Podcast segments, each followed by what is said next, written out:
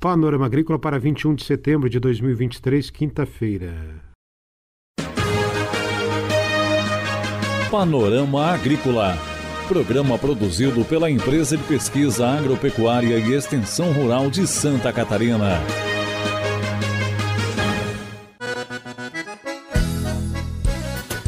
Quinta-feira de lua nova, este é o Panorama Agrícola de 21 de setembro para você, amigo ouvinte. Na mesa de som está o Eduardo Maier. O ditado de hoje é: A grama do vizinho é sempre mais verde. Ouça no Panorama Agrícola desta quinta-feira: Capacitação Florescer ensina manejo do pomar doméstico. Correção do solo para pecuária de corte, melhoramento de pastagens. Para participar do Panorama Agrícola, ligue 48 3665 5359 e deixe o seu recado. Você pode enviar e-mail com sugestão de pauta para panoramaagrícola.epagre.sc.gov.br. Ouça o Panorama Agrícola em aplicativos como Epagrimob e em plataformas digitais de podcast SoundCloud e Spotify. Dica do dia. Você sabe como é feito leite sem lactose? Lactose é o nome do açúcar natural encontrado no leite e derivados, açúcar que algumas pessoas têm intolerância. Não se extrai a lactose do leite. O que acontece é uma reação química, informa o site abraleite.org.br. As indústrias adicionam à bebida uma enzima denominada lactase. No caso da lactose, o resultado dessa reação são outros dois açúcares, a glicose e a galactose. É por isso que o leite sem lactose costuma ser mais adocicado.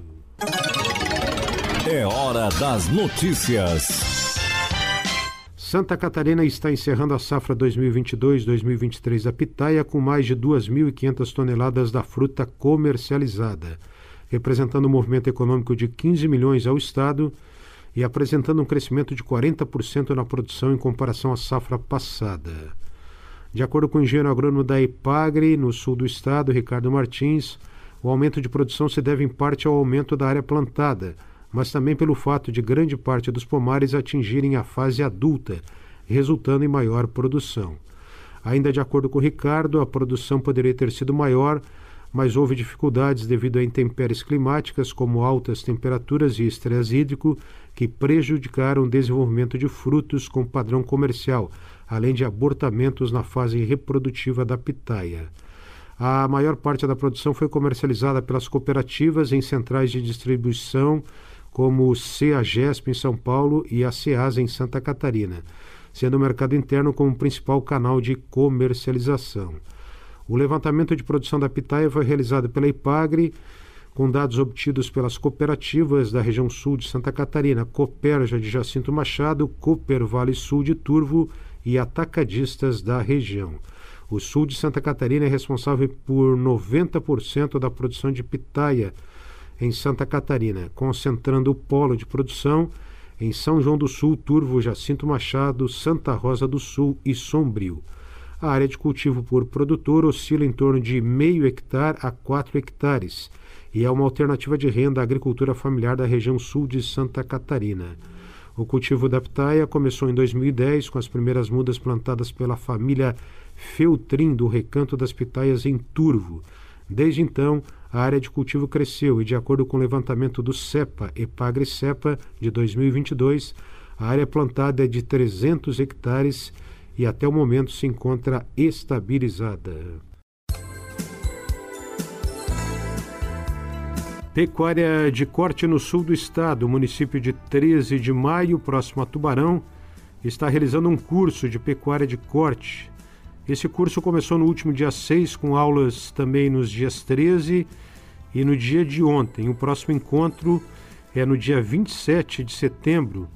O curso é feito em propriedades rurais itinerantes para ensinar sobre preparo do solo, pastagem, cria, recria, engorda e terminação, nutrição e outros assuntos como plantas tóxicas.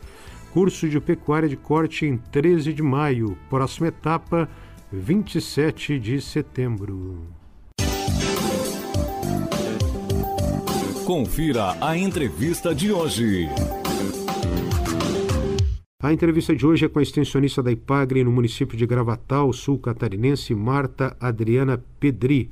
Ela é instrutora da capacitação Florescer, que só este ano treinou ou está treinando mais de 50 mulheres da agricultura e da pesca. Confira.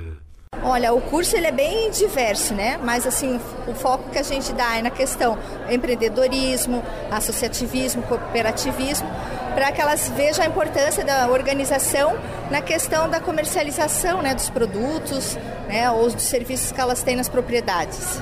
E aqui na região de Tubarão, quantas mulheres estão sendo capacitadas este ano? Olha, esse a gente já fez uma turma, foi a maior de todas, foram 32 alunas, né? E agora a gente está com uma turma de pescadoras que são 22, 23 alunas. Então, por ano, em torno de 50 né, mulheres. O conteúdo da sua disciplina? Eu trabalho com manejo de pomar doméstico, que muitas dúvidas elas têm em relação a, a várias frutíferas, né? Então, o manejo de inverno, o manejo de, de pós, pós-colheita, né? E, e, entre outras questões da, da horta, né? Essa parte a gente que eu trabalho com elas. Praticamente todas têm uma horta ou um pomar doméstico. Isso, é. A gente percebe que a maioria delas tem a sua horta né, para o autoconsumo, o seu pomar doméstico, né, então a importância de, de aprender essas práticas né, básicas né, do manejo. Marta, e no município de Gravatal, quais são as principais demandas na tua área de extensão rural? Gravatal, é, o forte é pecuária de corte, né? A gente tem, tinha bastante produtores de leite também, mas agora a maioria está migrando para a pecuária de corte. Quantas famílias mais ou menos? Em torno de 200 famílias né, trabalhando com pecuária de corte. Qual é a principal demanda assim, em termos de, de capacitação ou de orientação que vocês repassam para os produtores de gado de corte? Ah, eu acho que a questão principal ali é o, é o preparo do solo, o manejo do solo, né? o manejo conservacionista, a questão de melhoramento de pastagens, né?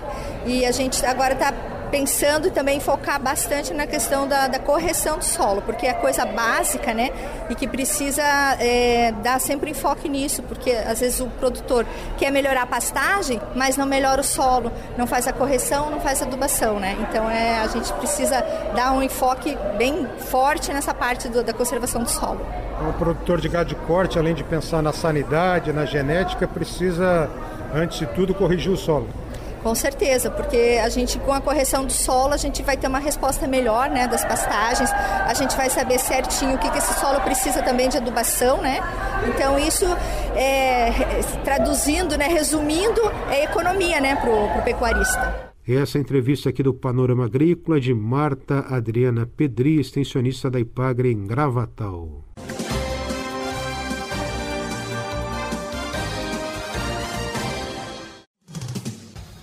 Atenção produtor! A influenza aviária é uma doença de grande impacto para o setor avícola. Precisamos da sua ajuda para reforçar as medidas de biosseguridade. Evite ao máximo o acesso de qualquer pessoa aos aviários. Em caso de funcionários que retornam do exterior, realize a quarentena de 72 horas para aqueles que não tiveram contatos com animais vivos. Se você ou seus funcionários tiveram contato com animais vivos 15 dias antes da chegada do Brasil, faça uma quarentena de 7 dias antes de retornarem aos trabalhos nos aviários.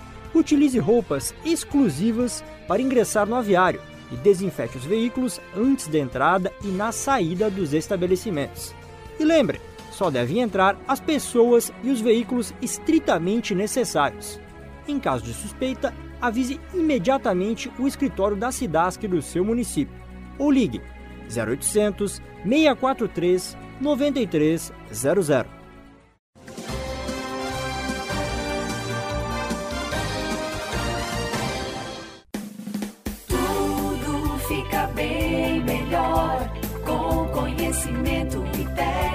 Tecnologia, gerando resultados que melhoram nosso dia a dia. Sustentabilidade é qualidade de vida.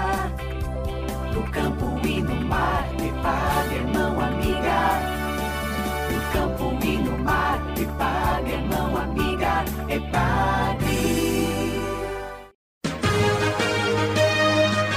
Panorama Agrícola Programa produzido pela Empresa de Pesquisa Agropecuária e Extensão Rural de Santa Catarina.